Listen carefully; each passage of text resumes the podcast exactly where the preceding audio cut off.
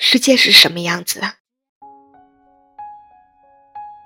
读一本书，期待、向往，或者开始一场旅行，遇见、经历，等待还是出发，恐惧还是探索，犹豫还是冒险，你会怎么选？他们说我任性，我更担心来不及好好看世界。他们说我特立独行，我更害怕不曾为自己做过选择。我厌倦重复，我渴望自由。我拒绝冷漠和封闭，我保持热情和好奇。我没有他人眼中的完美，但我享受纯粹的真实。